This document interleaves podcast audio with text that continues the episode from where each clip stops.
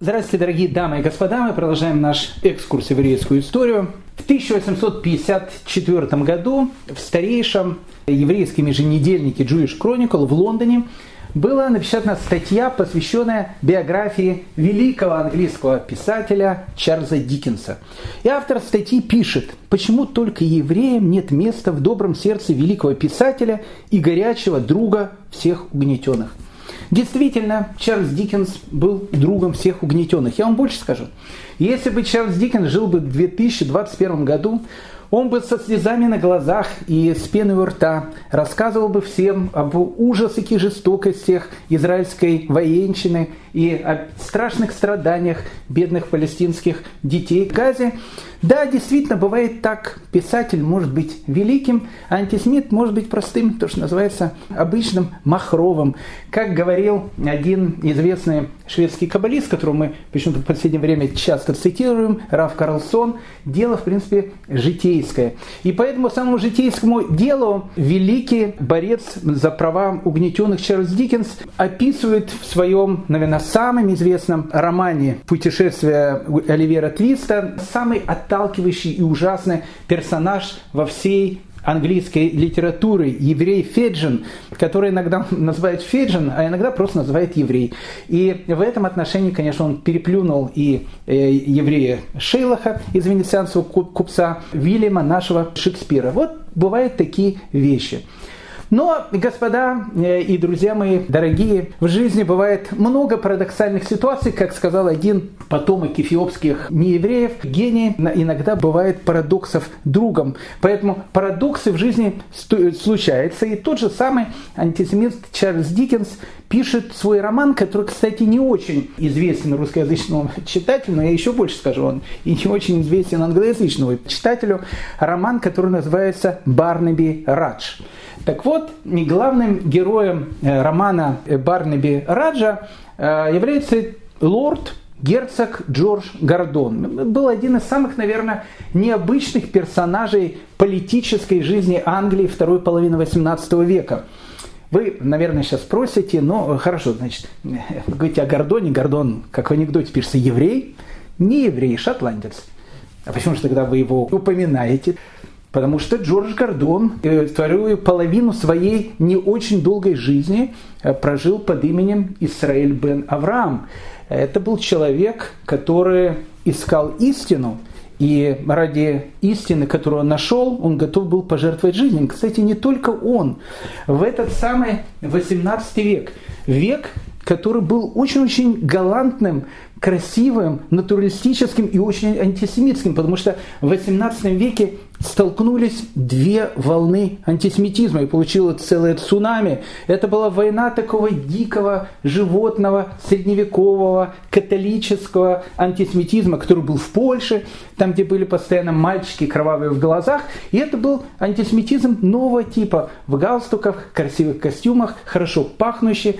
Это был э, антисемитизм эпохи просвещения, это был антисемитизм Джан-Жака Руссо, антисемитизм Вольтера. Поэтому, казалось бы, в этот век, в котором вот эти две волны антисемитизма столкнулись друг с другом, могут ли быть люди, у которых, в принципе, было все – которые были богатые, которые имели положение, которые могли прожить свою жизнь так, как жило и общество, которое разлагалось и жило вместе с ними. Но это были люди, которые попытались выйти за рамки этого общества. Они искали истину. И ради этой истины они готовы были умереть. Это были люди, такие как Джордж Гордон, как морской капитан российского флота Алексей Возницын, как представитель одного из самых известных польских родов Валентин Потоцкий.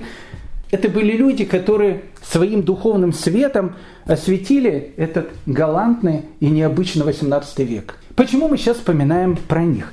Ведь у нас э, наше повествование идет хронологическим, и э, вы абсолютно правильно напомните мне, что мы сейчас с вами находимся в 1768 году. Мы сейчас с вами находимся в Польше. Причем тут Джордж Гордон, причем тут капитан российского флота, причем тут граф Потоцкий. Господа мои, ассоциация – Ну, одним словом, это все была длинная такая присказка. Садитесь поудобнее, послушайте, я вам обещаю, будет очень интересный рассказ. Мы будем сейчас с вами говорить про людей, о которых, скорее всего, большинство из вас не знает, но это люди, о которых надо говорить. Это люди, которые были совершенно необыкновенными. Как возникает эта ассоциация? Ну, очень просто. Ведь краткое содержание предыдущей серии. Если вы помните, мы э, с вами находимся в Польше в последние годы ее существования. Э, тогда королем Польши становится человек, которого звание Станислав Понятовский, который входит в историю под именем короля Станислав Август – Э, Станислав Понятовский был э, ставленником. Он был ставленником двух государств. Э, с одной стороны, он был ставленником Екатерины II, которая его любила во всех значениях этого слова. Когда ему было 23 года, он жил в Петербурге. Они, действительно, у них был такой роман. У Екатерины было много разных романов. И э, король Фурусии Фридрих Великий, он его не любил, потому что тогда еще все-таки замминистра здравоохранения из мужчин не становились женщинами, это было немножко другое время. Но он его любил в том плане, что он считал, что э, если Станислав Понятовский станет королем Польши, он будет полностью подвластен прусской политике. В общем, как бы все его любили, все его поставили. И всем казалось, что это будет такой Байден, а они будут такими, в общем, двойными Харрис. Но оказалось, что Станислав Понятовский был не совсем Байден, наверное, моложе его был по возрасту. Стал проявлять то, что называется прыть. Э, начал вести свою, то, что у нас называется, незалежную политику. И тогда Екатерина II и, соответственно, Фридрих Великий решили э, эту лавочку, то, что называется, закрывать, э, либо Станислава Августа немножко припугнуть.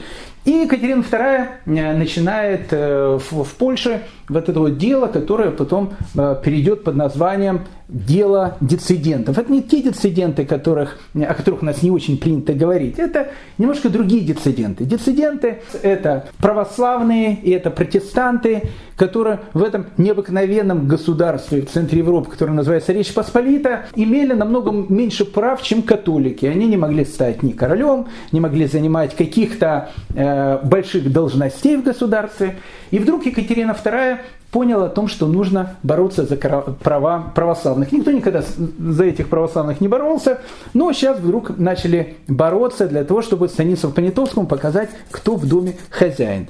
Ну и вот тут и начинается весь этот балаган, э, который мы с вами описывали в нашем прошлом разговоре, в нашей прошлой серии точнее. Когда поднимается такая оппозиция, которая говорит, не отдадим наши исконные католические права, это такая позиция таких реакционеров, э, которые выступали под лозунгом «Не дадим России вмешиваться в внутреннюю политику Польши». Все очень знакомо. Э, они собираются в городе Герой Бар и организуют так называемую Барскую конференцию. И, в принципе, в Польше начинается гражданская война. Э, с одной стороны, этот король Понятовский, э, который принимает законы диссидентов. С другой стороны, это вот Барская конференция, которая говорит, будем выступать и умрем, но у католиков останутся их исконные права.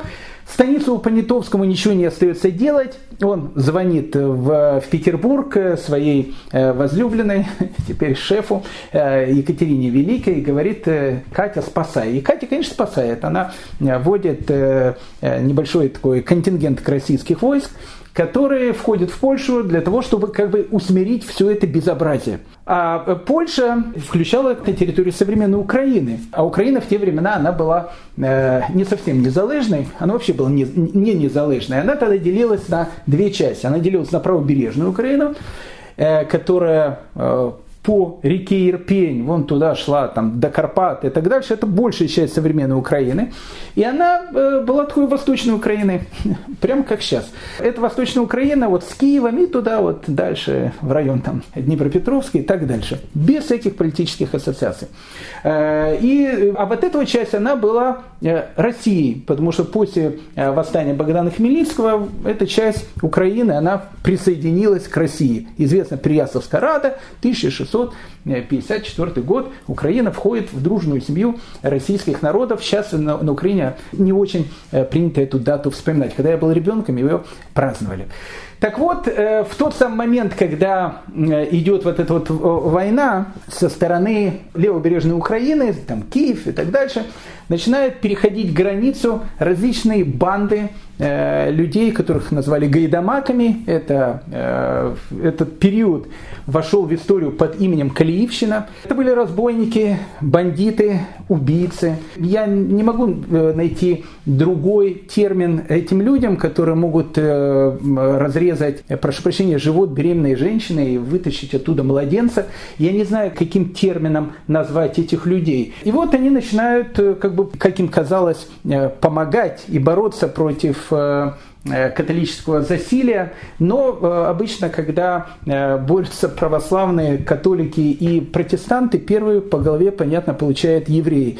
И это вот был очень-очень страшный период еврейской истории, известная Уманская резня 1768 года. Кстати, э, в 2015 году двум людям, которые, в принципе, возглавляли этого, это движение, Железняку и Гонте, э, поставили такой величественный памятник. Для кого-то убийцы, для кого-то герои. Город Умань. И вот тут вот и возникла эта ассоциация. Прошу прощения. Город Умань. А почему, причем тут Умань к Джорджу Гордону в Англии? Да вот при чем. Дело в том, что город Умань, да и многие другие близлежащие города, которые прилегают к, к нему, они тогда принадлежали одному из самых богатых людей Польши, тогда человеку, которого звали Франциск Потоцкий. То есть Потоцкий был хозяином этого города. Ну, Франциска Потоцкого, может быть, многие из наших уважаемых слушателей не очень знают, а вот его сына Станислава многие знают, потому что Станислав Потоцкий, у него была большая любовь к такой женщине, э, очень моральной женщине, э, ну, моральной с точки зрения 18 века. У нее была интересная такая судьба, не хочется говорить, потому что нас могут слушать дети. Э, ее звали София, он женится на ней, и вот у нее такая была любовь, и он в честь нее решил в Умане, который опять же принадлежит Потоцким, построить парки. И назвал его в честь своей жены Софии, так он называется Софиевский парк, одна из жемчужин этого города Умань. И поэтому Умань, в первой ассоциации не Рошашана, а Потоцкий, Потоцкий, значит Валентин Потоцкий. А если Валентин Потоцкий, я понял, что давайте мы остановимся около стен Умани, 1768 года. Евреи пока еще за стенами живы. Гайдамаки пока еще за этими стенами не начинает штурм. Сделаем некий стоп-кадр для того, чтобы поговорить о чем-то действительно светлом, то, что было в этот непростой и очень сложный 18 век. Итак, дорогие мои друзья, в 1667 году город-герой Смоленск, как э, выразился один из очень таких уважаемых людей, наконец-то возвращается в свою родную гавань. Он становится частью России. До этого город-герой Смоленск, он, э, у него была довольно такая интересная история. Многие годы, даже века он был частью Польши, потом опять России, потом опять Польши. За Смоленск постоянно воевали, э, дрались. Ну вот в 1667 году он э, наконец-то становится частью России, которая, в общем, будет и до прихода Машиха. Дело в том, что до 1667 года, когда город Смоленск был частью Речи Посполитой, и в городе Герой Смоленск, и в окрестности города Герой Смоленск э, жило много евреев. И вот когда в 1667 году Смоленск окончательно становится территорией российского государства, а в российском государстве евреев нету. Нету евреев там с конца 15 века. Воспоминания о ереси жидовствующей, в результате которого могло произойти такая трагедия, что вся верхушка российской знати и обычной, и даже религиозной могла просто перейти в иудаизм, и история России э, сложилась бы совершенно по-другому. Как мы знаем, э, заговор был раскрыт, всех сожгли в Москве, тут в центре, на Красной площади. Э, и с этого момента слово «еврей» вызывало трепет, страх и ужас. И евреев на территорию России, Московии, России, потом Российской империи просто не пускали. На пущенный выстрел даже не пускали. А тут такая ситуация, как бы евреи-то тут и жили э, испокон веков, э, а теперь это становится частью России. Их оттуда, соответственно, выгнали. Но деловые контакты, они сохраняются. И очень часто границу переходят различные еврейские богатые купцы, богатые торговцы, они приезжают в Смоленск и, в общем, как бы продолжают вести те самые свои деловые отношения, которых у них были до того, пока Смоленск не вернулся, то, что называется, у нас в родную гавань. Вот один из таких э, людей, он был откупщик таможенных и питейных сборов, Барух Лейбович. Он э, ездил часто в Смоленск, а потом он подумал, а почему он постоянно едет в Смоленск и э, пересекает границу, платит какие-то взятки. Почему бы не построить свой офис и не привести своих родственников и, и друзей, и компаньонов рядом со Смоленском. И вот в, в деревне, которая называется Зверовичи, Борух Лебович ни много ни мало э, строит э, себе дом и строит еще несколько домов и поселился. Поселился в России, в которой евреям по закону вообще запрещено жить.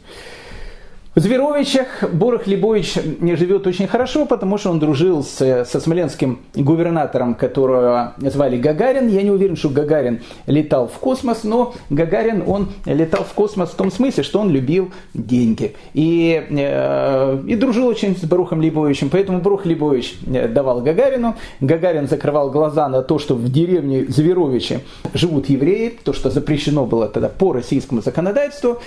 И вот так бы, наверное, все это дело и продолжалось, если бы не алкоголик, отец Авраамий, э, который жил в этой самой деревне Отец Авраамий никак не мог понять, почему в деревне Зверовичи поселились дьяволы. С Барухом Лейбовичем особенно э, спорить было опасно, потому что у него друг был губернатор э, Смоленска Гагарин. И все бы, наверное, так продолжалось, если Барух Лейбович э, не начал бы окончательно, то, что называется, наглеть, и не решил бы в деревне Зверовича построить ни много ни мало синагогу. Синагогу в государстве, где евреям запрещено жить. И начинает строить синагогу. И тут отец Авраамий как будет написано в дальнейшем в, в допросе, чинил ему, жиду, всякие противности в строении синагоги.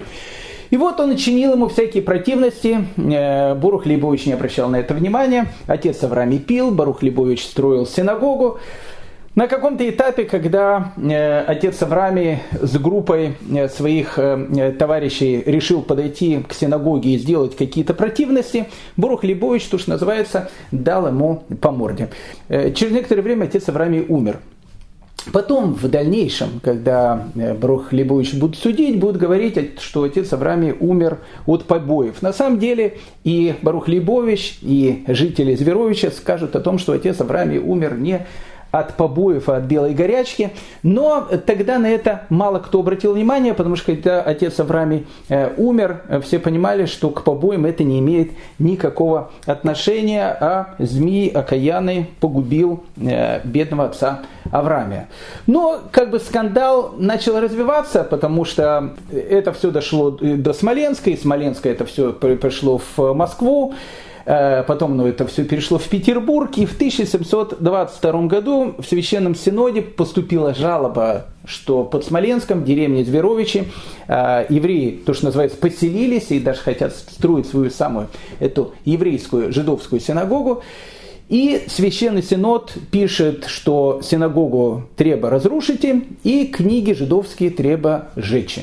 И синагогу в Зверовичах рушат, книги сжигают. Но, опять же, что значит э, обычная наша любимая российская взятка? Э, Лейбович, он продолжает жить в Зверовичах, никуда не уезжая. И живет он там, э, можно сказать, припеваючи до 1727 года, еще целых пять лет, пока императрицей Российской империи не становится жена Петра Великого Екатерина I. И она-то э, на очередную жалобу, которая поступает в Священный Синод, сказала, что Баруха Лейбовича нужно действительно депортировать вместе со своей семьей и вместе со своими э, компаньонами с территории Российской империи, выселить их, и э, их выселяют из России, не дают им визу. Ну, в общем, как бы, как опять же мы говорили, дело житейское. И Барух Лейбович поселяется в селе, которое называется Дубровна, прямо которое находится рядом, рядом с границей между Речью Посполитой и Россией. Несмотря на то, что Борг Лейбович был изгнан из деревни Зверовича, название такое Зверовича, э, он продолжал приезжать в Россию, потому что в России у него были э, очень серьезные деловые отношения. И вот он часто приезжает в Москву. А в Москве в эти самые времена живет э, необычный такой человек. Его зовут Александр Возницын. Александр Возницын был основным капитаном российского флота – был человеком очень умным и то, что называется ищущим. Он э, не просто читал Библию, он ее, то, что называется, читал и думал э, над тем, что он читает. И вот в результате долгих обдумий Алексей Возницын, опять же, находясь в Москве, в которой, в которой евреев с 15 века вообще никогда и не было, начинает понимать о том, что, э, может быть, истину нужно искать не там, где ее ищут все, а где-то в другом месте. А где в другом месте? Может быть, истину нужно искать у евреев. А где взять евреев? Евреев нету. И тут э, случай, мы не знаем, как произошел этот случай, но э, Алексей Возницын встречается с Бурхом Лейбовичем, который приезжает э, э, в, в Москву, они познакомились, они начинают с ним беседовать, говорить. У Алексея Возницына гигантское количество вопросов. Он их задает Борху Лейбовичу, Борх Лейбович ему отвечает на эти вопросы. Через некоторое время э, Алексей Возницын заявляет своему новому другу Баруху, что он хочет перейти в иудаизм. Дело неслыханное. Барух Лейбович понимает, что ну, как бы дело действительно неслыханное.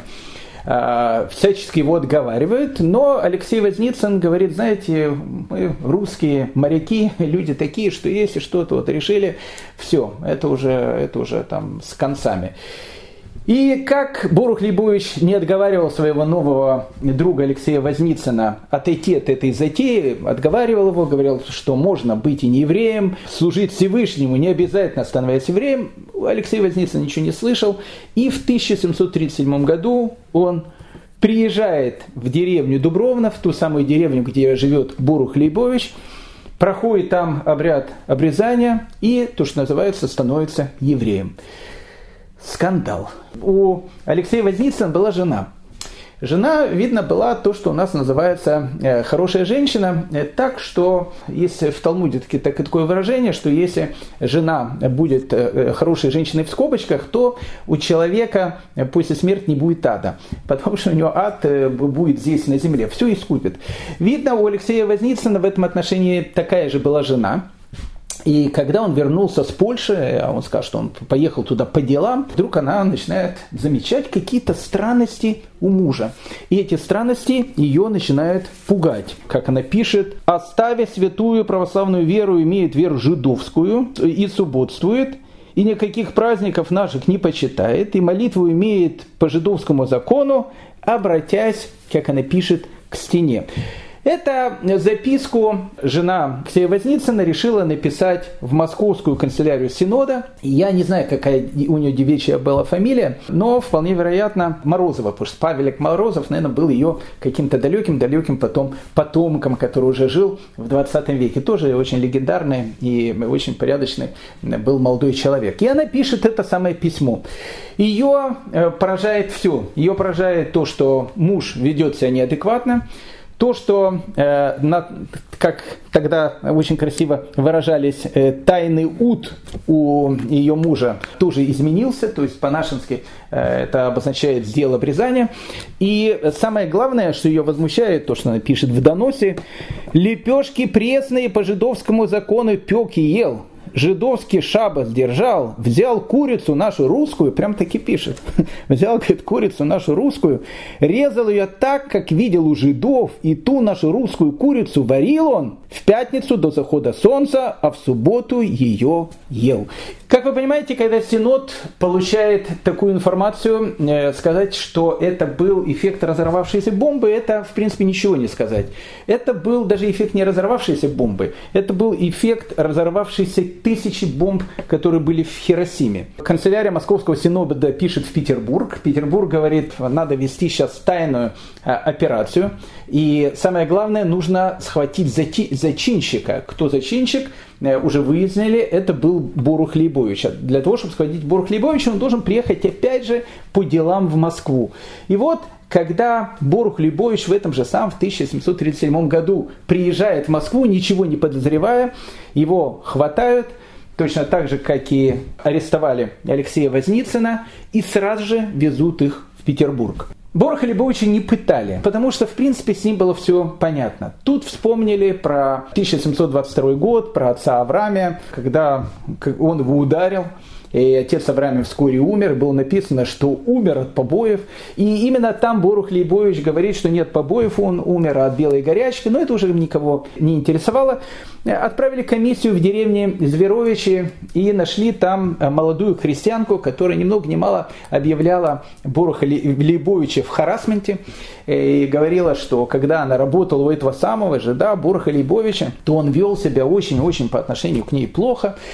Все вот эти вот вещи, плюс то, что он соблазнил русского офицера Алексея Возницына, вместе это было уже даже не одна смертная казнь, а несколько вместе взятых. Поэтому Бураха Лебовича и пытать-то особенно не нужно было. А вот Алексея Возницына пытали. Пытали, причем очень страшно, его вздергивали на дыбы, были страшные пытки, для того, чтобы понять, как такое могло быть, что капитан российского флота Алексей Возницын э, принимает еврейскую веру. Сначала Алексей Возницын пытается, э, видимо, как мы видим, опять же, по протоколам, пытается сказать о том, что это на самом деле э, клевета. Но потом, э, опять же, свидетельские показания о том, что и курицу русскую нашу резал, то, что написала его жена, ну и другие какие-то показания. Ну, как бы доказать о том, что он не кушал свинину, потому что у него изжога, и потому что у него гастрит, ну, как-то еще можно было. Но вот тайный ут, то, что называется на языке протокола, скрыть-то было невозможно. И и вот э, тут э, начинается как бы э, самая интересная часть допроса. Читаю, кстати, выдержки из допроса. Об обрезании Возницын показал, что он не был обрезан. А тайный ут у него, хотя и поврежден, но от бывшей у него прежде французской болезни, от которой лечил его и резал ему тот тайный ут лекарь, который уже умер. Ну а дворовые люди, написано опять же в, в протоколе, опровергли его заявление. Они показали, что до отъезда в Польшу Возницын брал их с собой в баню, а после этого перестал. И что никакого повреждения тайного уда у него прежде никто и не видывал.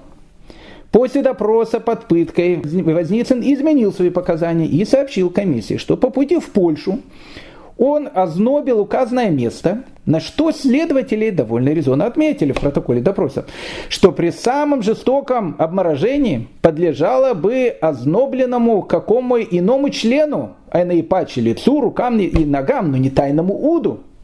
Жена же Возницына также показала, что до отъезда мужа в Польшу никакого повреждения у него не видовала, а по приезде его из Польши повреждения усмотрела. Скандал был, как вы понимаете, страшный. И Священный Синод, который находится в Петербурге, подает письмо э, императрицы российской Ани Иоанновны с вопросом, что делать с Алексеем Возницыным. И Анна Иоанновна тут же подписывает приказ, в котором было написано о том, что Алексея Возницына и Бороха Лебовича нужно казнить. И так она подписывает прямо под э, указом Сената, дабы далее сие богопротивное дело не продолжалось, обоих казнит смертью, жечь. И вот 15 июля 1738 года Санкт-Петербург до этого по городу были развешаны объявления, в которых написано было, что приглашается всякого чина люди для смотрения той экзекуции. Сходитесь к тому месту однозначного числа по утру 8 часа. Потому что 15 июля 1738 года, как написано на Адмиралтейском острове возле нового гостиного двора, должна была состояться казнь. Должны были жечь еврея Баруха Лейбовича и бывшего капитана э, российского флота Алексея Возницына. Интересная вещь. В конце 19 века, недалеко от Могилева, жила пожилая, пожилая еврейская бабушка, которая рассказывала различные истории. Эту историю записали этнографы. Это было, опять же, конец XIX века.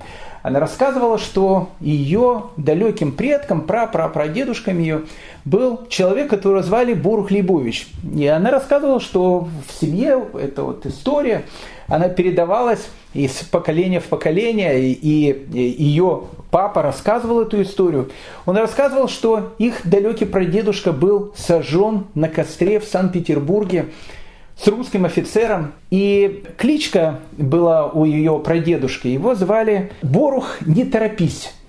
И когда этнографы слышали эту историю, спрашивали этой бабушки, а почему же ее э, далекого предка была такая странная кличка «Не торопись». И она рассказала тогда, это семейное предание, которое передавалось у них из поколения в поколение. Она говорит, что когда их вели на казнь, и рядом с ним шел русский офицер Алексей Возницын. Он шел рядом с Борухом Лейбовичем и говорил ему, Борух, не торопись, Борух, не торопись, что обозначало Борух, крепись, Борух, крепись. И вот э, со словами Борух, крепись, они оба были сожжены на костре. Такая вот интересная история. Э, Санкт-Петербург, 1738 год. В другой же части, тогда еще не Российской империи, э, в городе Героя Умань, точнее даже не в городе Героя Умань, в городе Героя Варшава, где находилась штаб-квартира этого известнейшего магнатского рода Потоцких. Воспитывается один из представителей этого блистательного рода, Валентин Потоцкий. Ну, Валентина Потоцкого, казалось бы, в жизни все должно быть построено по, ну, по тому сценарию, как, э, как в принципе, все и строилось у Потоцких. Балы, пиршество, чоба, опять же пир, опять же балы. Ну, в общем, как бы, как бы и жила, в принципе, польская шляхта. Но для этого нужно было сначала получить образование, и Валерия Потоцкого посылает на учебу в Париж. Опять же, как говорится, у нас дело, э, то, что называется, совершенно житейское. В Париже он знакомится с другим шляхтичем, фамилия которого была Заремба. Они подружились, учились. Но у Валерия Потоцкого была для шляхетского рода Потоцких очень большая проблема. Эта проблема заключалась в том, что он был очень любознательный и был очень религиозным. Но бывают люди просто религиозные, э, и в те времена можно было быть просто религиозным фанатиком и говорить о том, что евреи пьют кровь христианских младенцев. Но он Э, подобно Алексею Возницыну, начал вчитываться в строчки Библии, начал задавать вопросы, один вопрос за другим. В Париже он встречает человека, которого звали Раф Минахем Ман из Висуна. Непонятно, как Раф Минахем Ман э, попал в это время в Париж, потому что мы говорили с вами э, о том, что во Франции евреям было жить запрещено. Единственное, где они жили, они жили в Вильзаце и Лотарингии. И то они там жили не потому, что их туда пригласили, Просто из-за Тарингия когда-то была Германией, потом она стала Францией, и евреев уже оттуда не выгоняли. Там жили ашкенадские евреи. И, ну, и город-герой Бордо, о котором мы с вами говорили и будем еще говорить, там, где живут сефардские евреи, очень богатые сефардские евреи, бывшие мараны из Португалии, которые туда приезжают. И, соответственно, наверное, Раф Минахем Ман, он и был, наверное, из э, Эльзаса и. Непонятно, по каким причинам он приезжал э, в Париж, может быть, по тем же самым причинам, по которым Бург Лебович приезжал в Москву. Там он и познакомился с э, графом Потоцким и с его другой Зарембой. Они ему задавали множество разных вопросов, и Минахем Ман давал им на эти вопросы ответы. И Потоцкий и Заремба решили для себя, что они должны присоединиться к еврейскому народу. Но перед этим Потоцкий, а он был человеком очень таким благородным и честным, сказал, что он должен перед принятием такого необыкновенного решения, очень сложного решения, он должен поехать в Рим. Он должен приехать в Рим, он хочет пойти в Ватикан, он хочет обдумать все эти вещи перед тем, чтобы сделать такой судьбоносный шаг в его жизни. И он уезжает в Ватикан. Ну а там, видно, в Ватикане происходит э, та история, которую описывает Джованни Боккаччо только в XIV веке. известна эта история, я ее уже рассказывал, но расскажу еще раз. Потрясающая история про одного флорентийского купца, у которого был друг еврей, и этот э, флорентийский купец 14 века, евреи постоянно морочит голову, ты должен там перейти в христианство, должен перейти в христианство, еврей говорит, нет, нет. И на каком-то этапе э, он говорит своему, значит, флорентийскому христианскому компаньону о том, что, знаешь что, ты меня, в общем, э, голову мне так, в общем, полностью заморочил, я поеду в Ватикан, посмотрю, что там происходит, и вот если что, я приму христианство, должен посмотреть, что происходит в Ватикане. И уехал. Ну и Джованни Бокаччи описывает, что этот купец приходит домой к жене, э, за ужином говорит, представляешь, говорит, столько лет, столько лет я, говорит, моему другу доказывал, где истина, и вот уже в одном шаге он мог уже там в христианство перейти. Сейчас он говорит, представляешь, Ватикан приехал, он увидит этот Содом и Амора, который там происходит, и не то, что в христианство не перейдет, он со мной разговаривать перестанет. Ну и вот через какое-то время смотрит, приезжает э, его этот друг, еврей, уже с крестом. Он говорит, ничего себе, а что ты с крестом? Э, он говорит, я был в Ватикане. Он говорит, как странно, знаешь, говорит, я тебе столько времени рассказывал о том, как хорошо быть христианином. И ты уехал в Ватикан, увидел этот Содом и Амора и с крестом вернулся. Он говорит, знаешь, говорит, когда я приехал в Ватикан, я говорит, действительно понял, что я увидел настоящий Содом и Амора. И один вопрос, говорит, который у меня был в голове, ведь этот же город, он должен уйти под землю а под землю он не уходит. И он говорит, я подумал, если он под землю не уходит, значит в этом что-то есть. Валерия Потоцкого рассуждения не шли, наверное, в другом направлении. Он приехал э, в Ватикан, увидел, что там происходит, и, видимо, еще больше убедился в том, по какому пути он должен идти. Его друг Заремба принимает иудаизм в Амстердаме, э, берет себе имя Борух Бен Авраам, он с женой, жена у него тоже приходит в иудаизм, они уехали в землю Израиля, и там они прожили остатки своей жизни. А вот э, Потоцкий, он тоже приезжает в Амстердам, тоже в Амстердаме. Амстердам это единственное место, где можно было, в принципе, перейти в иудаизм. А, свободное такое было место. Он делает обрезание, он переходит в иудаизм, и какое-то время он живет в Амстердаме. А родители Потоцкие ищут своего сына по всей Европе. Он пропал. Он был в Париже, куда-то уехал и пропал, его нигде нету. Через некоторое время Валерий Потоцкий решает вернуться в Вильнюс, и там он знакомится с еще тогда молодым, но уже легендарным э, человеком, о котором будем с вами много-много еще говорить, э, человек, которого звали Виленский Гаон, Рафи Лиягу Гаон из Вильна. Он советует Валентину Потоцкого, которого уже зовут Авраам бен Авраам, переехать куда-то подальше от Вильнюса, чтобы, не дай бог, его не заметили. И он приезжает в местечко, которое называется Илья. И вот в этом местечке Илья э, появляется такой святой человек, который днем и ночью учится, учится в синагоге, делает какие-то добрые дела. Ну, в Илье маленькое местечко, э, понятно, пошли слухи, а что это за странный еврей такой – и некоторые начали говорить о том, что он на самом деле и не еврей там толком, а был крестьянином, который перешел в иудаизм, как его звали, никто не знал.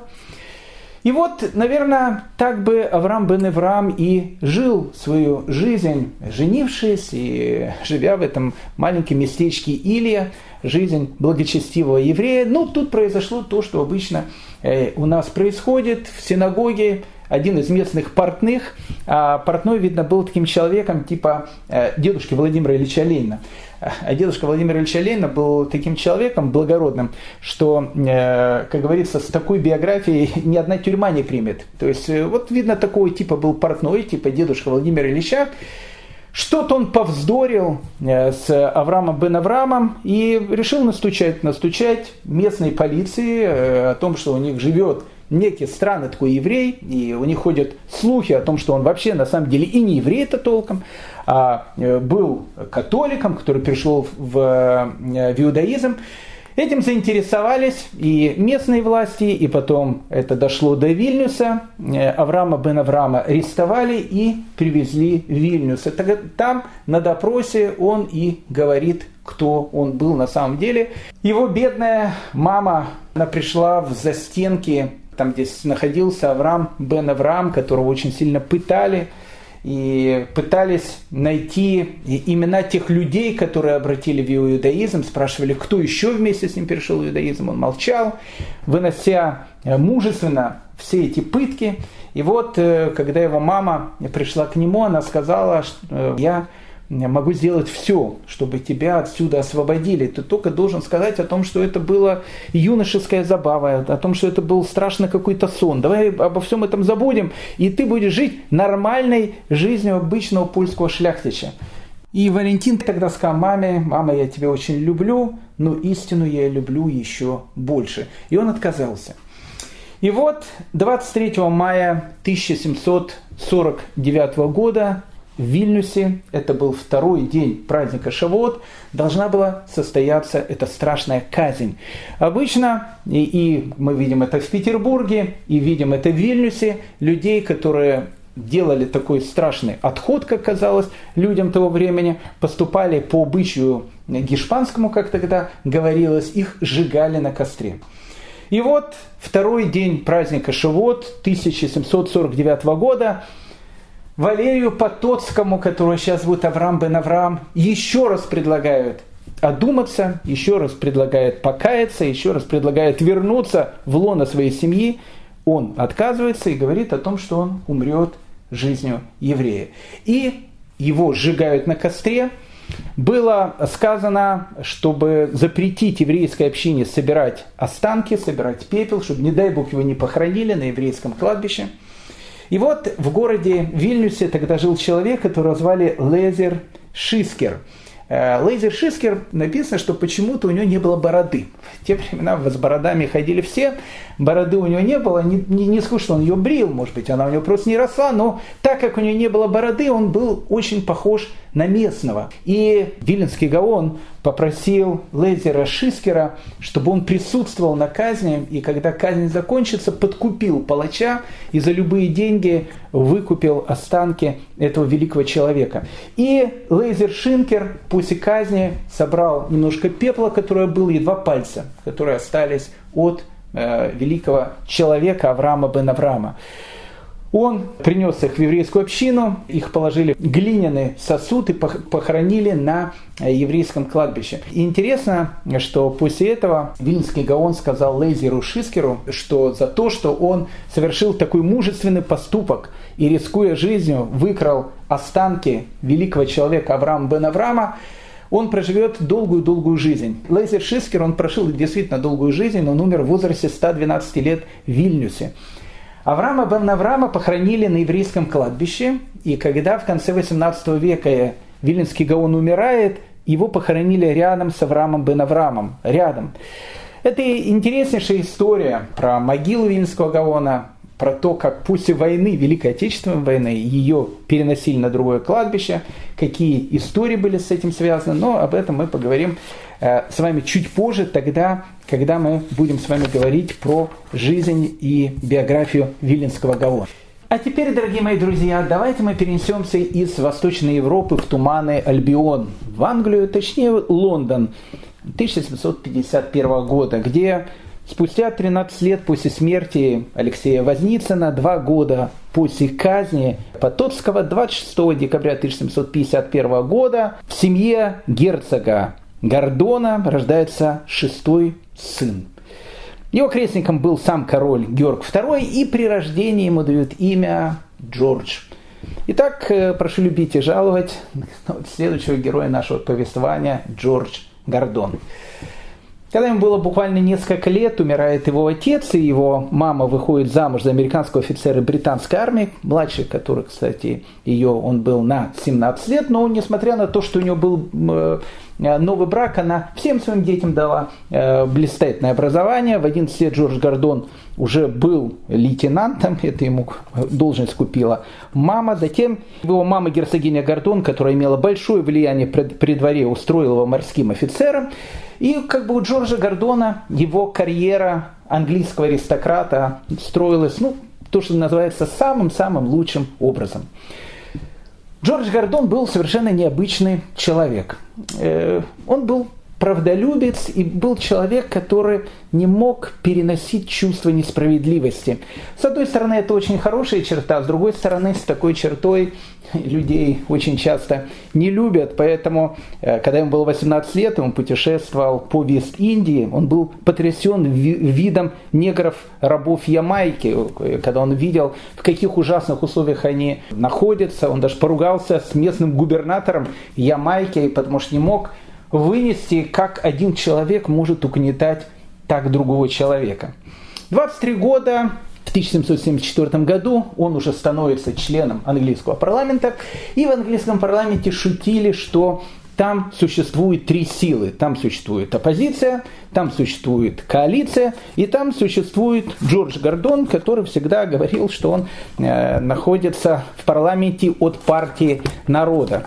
Когда, кстати, была война за независимость в Соединенных Штатах Америки, и Англия, как вы понимаете, она выступала против Америки, Джордж Гордон был один из немногих в парламенте, который полностью поддержал э, американскую войну за независимость. Он считал, что те права и те свободы, которые в, в результате этой войны пытаются получить американцы, это их законы, права и свободы, которые должны быть у каждого человека. И вот наступает 2 июня 1780 года, которое очень-очень повлияло на дальнейшую судьбу нашего героя Джорджа Гордона. Но перед тем, как мы будем говорить об этих событиях, Давайте поговорим о том, что произошло в этом же году, э, чуть раньше, когда Джордж Гордон отдыхал в Восточной Англии, в городе Илсвич.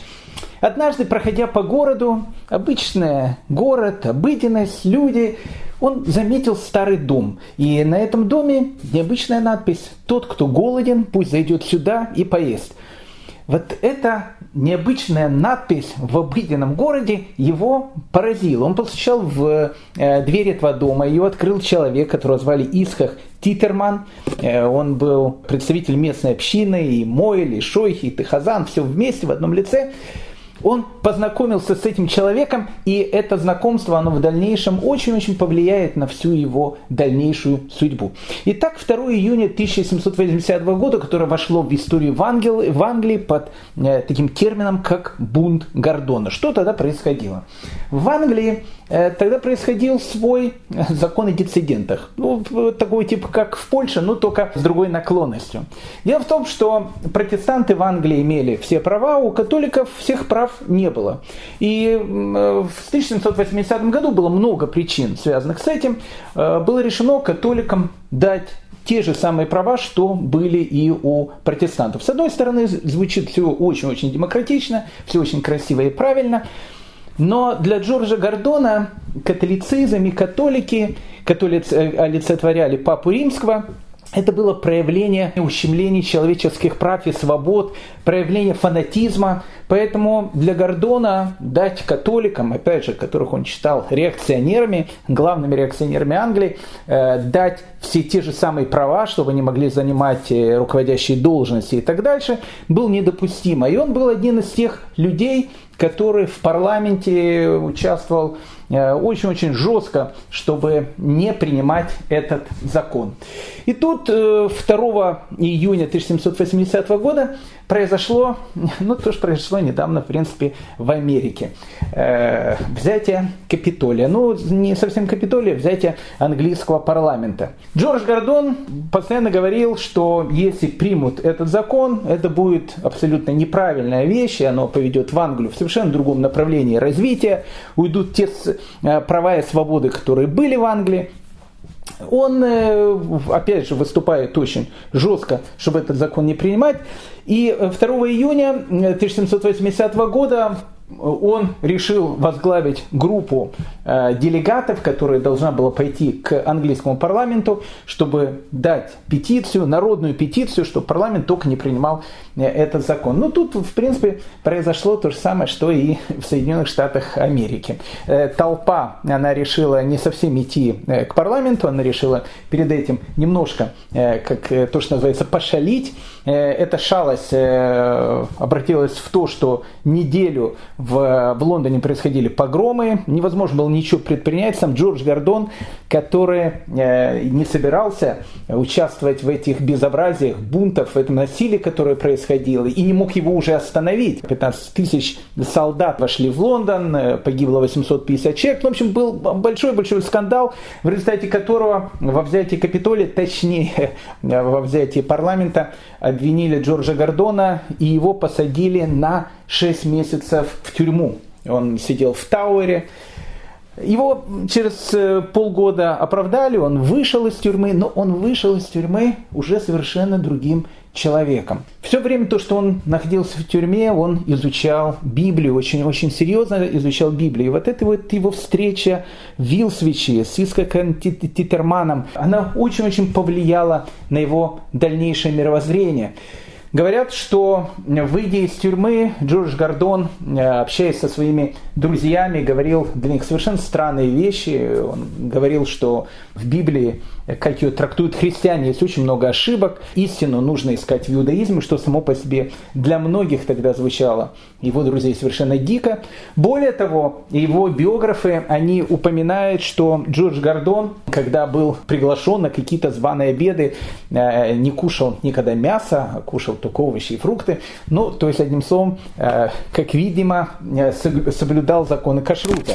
Джордж Гордон, опять же, как я говорил, был человеком, который постоянно боролся за справедливость, и в 1785 году Э, он пишет эту известную петицию австро-венгерскому императору, э, в котором обвиняет его в антисемитизме предостерегает о том, что для немцев, если они продолжат быть антисемитами, все это закончится очень-очень трагически. Он пишет письма э, в польский сейм для того, чтобы евреям дать те же самые права, что были у поляков. То есть он, будучи английским э, таким лордом, он защищает права евреев в любой точке мира, где бы они ни находились. Но тут в 1786 году, э, в возрасте 35 лет, он публикует брошюру, в которой он очень критикует жестокие английскую систему наказания. Брошюра была очень-очень такая жесткая, э, он там критиковал все английское законодательство, и за это его уже можно было за клевету посадить в тюрьму, так считали. Плюс еще тут вмешивается Франция. Дело в том, что в 1782 году Джордж Гордон, он был в Париже, он посетил французский двор, и он был поражен вот этим контрастом между бедными и богатыми во Франции. И он писал о том, что в, во Франции будет страшный этот режим, там есть э, беднота, которая живет в каких-то совершенно э, э, страшных условиях. Он критиковал Францию, критиковал французского посла, который находился в Лондоне. Ну, в общем, одним словом, критика и английского закона, и критика французского посла, на него подали в суд несколько организаций, подали на него в суд по клевете, и должно было состояться судебное разбирательство. Джордж Гордон решил не дожидаться этого судебного разбирательства, решил уехать в Амстердам. Кстати, до отъезда в Амстердам он обращался к главному раввину Англии, э, человеку совершенно легендарному, Раф Давид Шиф. Э, он был и главный раввин Англии, и был главным раввином большой синагоги в Лондоне. Кстати, потрясающая синагога была в Лондоне. Ее построили, Ашкенадская синагога, ее построили в 17 веке, и она погибла, к сожалению, 11 мая 1941 года во время бомбежек Лондона. Это было действительно такой памятник архитектуры, который там был. И Равинеров Дэвид Шиф, он всячески отговаривает э, Давида Гордона от того шага, который он хотел сделать, а он хотел перейти в иудаизм. Но Джордж Гордон был человек, как я, э, как я сказал, очень-очень принципиальный. Он едет в Амстердам, Э, хочет там перейти в иудаизм. В Амстердаме французский посол, который находился там, сказал, что голландское правительство обязано выслать этого человека, потому что он является врагом Франции, он находится э, в розыске у Интерпола. Голландцы э, высылают Джорджа Гордона из Амстердама, и он возвращается в Англию, поселился в городе Бирмингеме, причем тайно поселился, потому что его разыскивала английская полиция по обвинению в клевете также.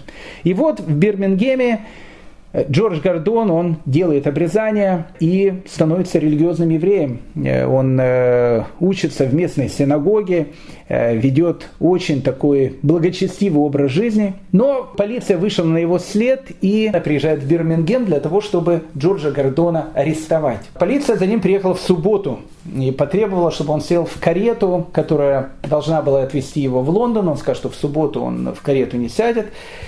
Тогда полиция сказала, что тогда придется ей проявить силу, его скрутят, э, посадят в эту карету. И местный раввин Бирмингема, он э, сказал Джорджу Гордону, что в данной ситуации он должен сесть в карету. Местная община дала ему кошерную еду на дорогу. Он приехал в Лондон, в Лондоне был суд, и Джорджа Гордона за клевету приговорили к пяти годам лишения свободы, и он становится узником. И вот тут начинается, наверное, один из самых таких интересных эпизодов жизни Джорджа Гордона, когда он попадает в, в, в тюрьму. Он, опять же, был человеком очень-очень богатым, поэтому его камера, она была не совсем камера остальных заключенных, то есть это была камера герцога, э, который находился в тюрьме. Во-первых, он потребовал, чтобы ему разрешили перед входом в камеру повесить мизузу. Он повесил мизузу. Потом э, он начал требовать э, местной администрации тюрьмы, чтобы каждую э, субботу ему давали 9 других заключенных евреев, а там были заключенные евреи, которые сидели за долги в этой тюрьме, для того, чтобы он мог молиться не в шаббат. Он закупил огромное количество книг и превратил свою камеру в настоящую синагогу. Днем и ночью он занимался изучением Торы. И вообще в Лондоне он стал таким, ну, совершенно легендарным человеком. И каждый хотел с ним обязательно встретиться. Это было интересно. Он находился в тюрьме но э, каждый день в 2 часа дня он обязательно делал званые обеды. И к нему в тюрьму, в его камеру, э, которая выглядела очень так даже по-королевски, с мезузой, с книгами, такая синагога, настоящий еврейский такой дом, э, приходили ну, совершенно различные люди. Э, его биограф пишет, что к нему приходили герцоги, члены парламента, польские дворяне, э, пишет, приходили модницы. Все хотели посмотреть на э, Джорджа Гордона и даже, как написано в биографии, один раз его посетил его королевское высочество. И вот все хотели побыть на обеде с Джорджем Гордоном, а он каждый день, два часа дня делал вот эти званые обеды, к нему приходили люди, люди, он сидел во главе стола, рассказывал им, им какие-то духовные вещи и играл на скрипке. Вообще, я так понимаю, что в тюрьме у него были, наверное, дав- довольно э, большие свободы, потому что, как написано в его биографии, он мог ходить по камерам и приходил к разным э, заключенным, которым было плохо, и каждому говорил какие-то слова утешения, и всем играл на скрипке для того, чтобы у людей э, как бы повысить настроение. Э, еще один интересный эпизод. Э, Джордж Гордон был одет в одежду польского еврея, э, потому что он считал, что так как одеваются допустим, сефардские евреи Лондона, э, они мало чем отличались от обычных англичан, как говорил уже упомянутый нами э, поэт, как Дэнди лондонский одет, он считал, что это совершенно не еврейская одежда, это совершенно неправильно. Еврей должен выглядеть так, как должен выглядеть еврей. Он ходил в таком черном лапсердаке, у него была борода, он выглядел как, еще раз, как настоящий такой ашкенадский польский еврей. Причем, что интересно, э, он сказал своим э, тюремщикам, что они могут к нему пускать абсолютно всех людей, которые хотят к нему приходить. Он большим удовольствием готов с каждым беседовать. Э, если нужен его совет или кто-то с ним хочет поговорить, с большой радостью. Кроме одного. Он запретил к себе пускать в камеру евреев, у которых не будет бороды, у которых не будет кипы. Ну, то есть, если еврей будет выглядеть не по-еврейски, он их категорически запретил пускать себе в камеру. Э, интересный был случай, ну, совершенно потрясающий такой. Жил в Лондоне такой еврей, которого звали Леон Энджел. Э, он был таким сефардским евреем и опять же, наверное, внешне выглядел как обычно англичанин, бритый, ни бороды, ничего, Дэнди лондонский одет. И, в общем, наконец, увидев свет, Э, захотел, то, что называется, посетить Джорджа Гордона и побеседовать с ним. И вот он к нему приходит в тюрьму, а тюремщики его не пускают. И когда он спросил, почему, потому что всех-то на обед в 2 часа пускают, э, тюремочка спросил, э, прошу прощения, э, мистер Леон Энджел, вы же еврей? Еврей. Ну, вас запрещено пускать, потому что вы выглядите не так, как Джордж Гордон разрешил пускать к нему в камеру. И Леон Энджел решил Джорджу Гордону написать письмо. Письмо, в котором он как бы не понимал, почему именно такая избирательность, если он там всех пускает, и модницы к нему приходят, и герцоги, и члены там э, английских, э, э, английского парламента, и польские, из польского сейма, почему не может обычного еврея с Лондона Леона Энджела принять. И он пишет такую интересную вещь, ему, он говорит, что уважаемый там, господин Гордон, вы поступаете неправильно. Вот когда пророк Шмуэль пришел к Ишае, Э, и он должен был помазать на царство будущего царя Израиля, а у Ишая было семеро сыновей. И вот пророк Шмуэль, он видит первого сына э, Ишая, и он выглядел ну, совершенно так по-царски, по-аристократически, очень красивый. И э, пророк Шмуэль, он говорит, наверное, это будущий царь. И Всевышний говорит, нет, не он, не он, не он. И он так всех сыновей прошел, пока он не дошел до Давида.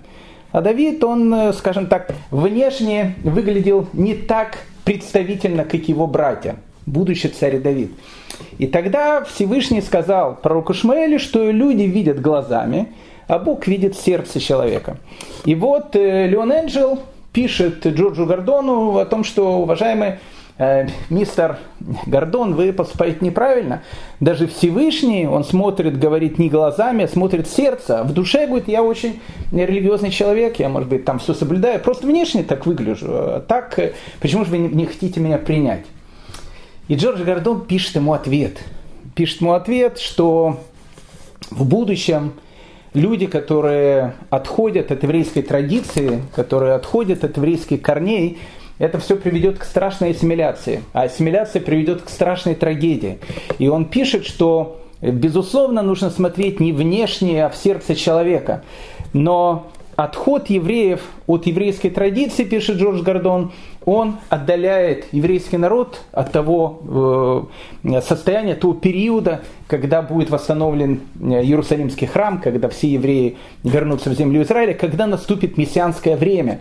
И он пишет, уважаемый Леон Энджел, отсутствие вашей бороды и отсутствие кипи на вашей голове, оно э, отстрачивает, оно отодвигает строительство третьего Иерусалимского храма. И вот они переписываются друг с другом. Интересно, Леон Энджел, он потом издал брошюру, в которой были, была переписка между ними, Джорджем Гордоном. И э, в результате какого-то времени, то, что они переписывались, он пишет Джорджу Гордону, а Джордж Гордон постоянно подписывался Исраэль бен Авраам Гордон.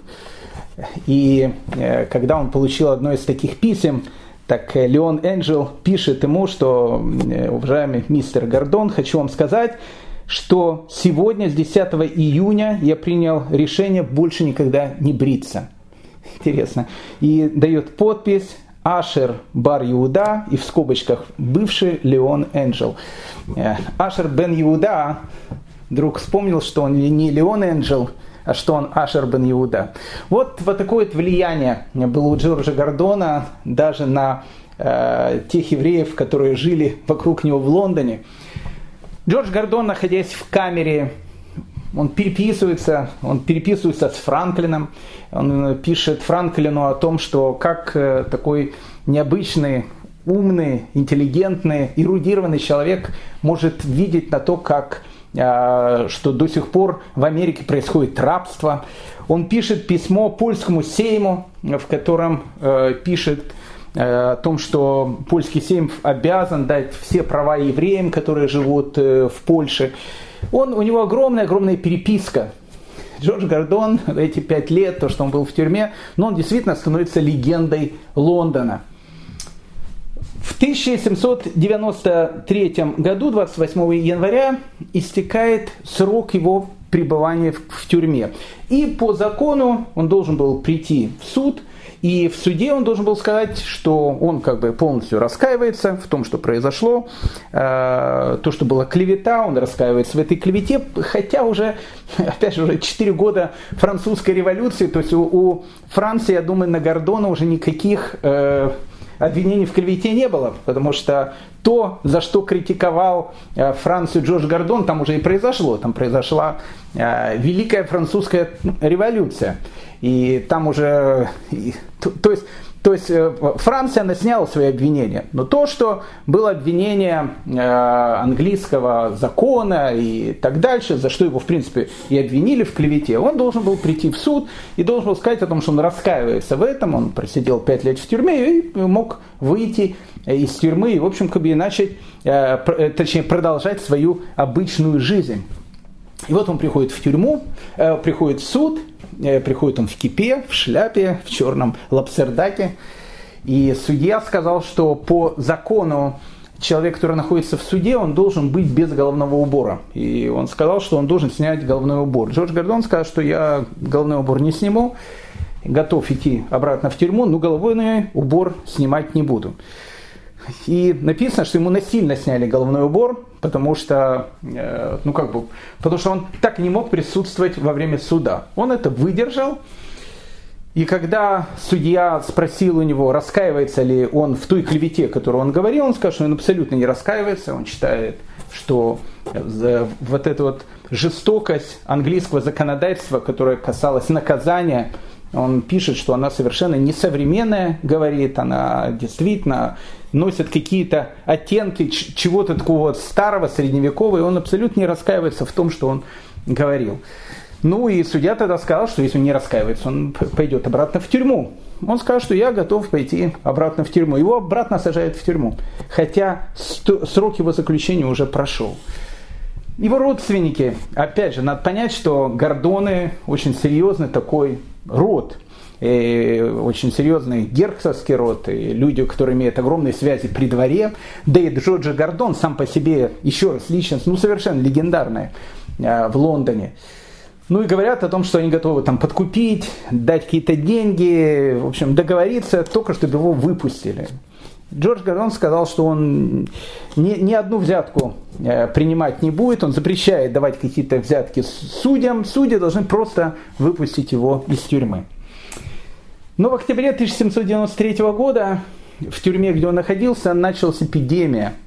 Э, в его биографии написано, что это была тюремная лихорадка. Я не знаю, что это было за болезнь, но, в общем, какая-то болезнь, от которой люди просто начинали умирать. Он в конце октября заболевает, он болел несколько дней, и к 1 ноября 1793 года ему стало э, очень-очень плохо, и было видно о том, что, скорее всего, он умирает – пришли некоторые его э, друзья, врач, и Джордж Гордон перед смертью э, просил только одну вещь.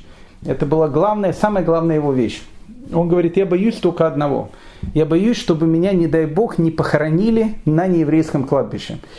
Он просил, что он хочет быть похоронен исключительно на еврейском кладбище Лондона.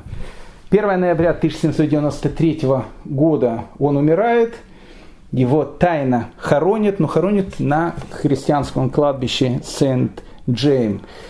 И последняя воля этого необычного прозелита, которого у нас называют Герцедек, праведный прозелит, она, к сожалению, была не исполнена. Я не знаю до сих пор, знает ли в Лондоне, где находится э, могила Джорджа Гордона, если нас слушают наши э, наши слушатели из Лондона, если они дадут эту информацию, мне кажется, она была бы очень-очень важной. Он похоронен на кладбище Сент-Джейм, и, а его последняя воля была похоронить его на еврейском кладбище. А, после этого прошло уже 228 э, лет. Может быть, если известно, где могила Джорджа, Джорджа Гордона, может, пришло время его выполнить его последнюю волю и похоронить его на еврейском кладбище Лондона. Вот так, мои дорогие друзья, э, такие биографии. Биографии необычных людей, которые жили в XVIII веке. Э, еще раз, это люди, которые, которые могли прожить свою жизнь так, как жили все люди их круга вокруг них. Но каждый из них выбирает свою истину, и ради этой своей истины готов был пожертвовать абсолютно всем. Я очень рад, что мы вспомнили этих трех необычных людей. И э, с Божьей помощью мы в дальнейшем э, продолжим тоже говорить о таких необычных людях из, э, из разных народов мира, у которых был такой интерес к еврейской традиции, к иудаизму. Большое вам всем спасибо. Я желаю всем нам всего самого доброго, хорошего. Самое главное побольше улыбаться. Ну и самое-самое главное всем, конечно же, быть здоровым. Огромное всем спасибо и до следующих встреч. Счастливо.